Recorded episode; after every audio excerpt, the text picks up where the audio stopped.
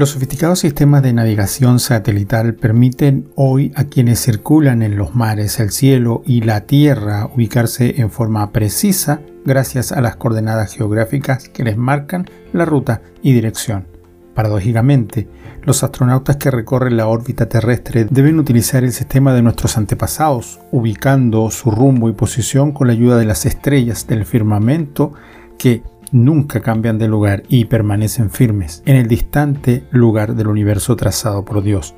En la vida diaria, muchos también al adoptar una decisión trascendental optan por dejarse guiar por sus emociones, sus sentimientos o su intelecto, pero al salir de la órbita que les confiere su seguridad, culminan sus vidas perdidos en la oscuridad de la incertidumbre y el temor.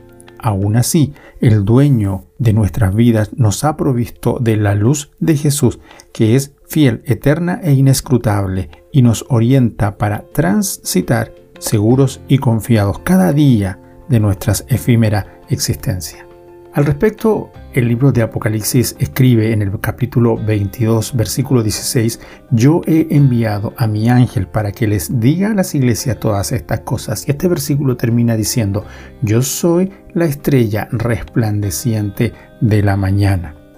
Si durante su vida nadie más que su conciencia, su talento y su tesón ha marcado la ruta que ha determinado su orientación por este mundo, probablemente un vacío profundo llene su corazón porque nadie puede ser verdaderamente exitoso sin permitirle a Jesús que guíe sus pasos. Este es el tiempo de buscar por medio de la fe la estrella resplandeciente de la mañana que sustenta todas las cosas y desea guiarle en los días felices y prósperos, pero por sobre todo en aquellos donde la oscuridad, el temor y la incertidumbre le hagan perder el rumbo de su alma.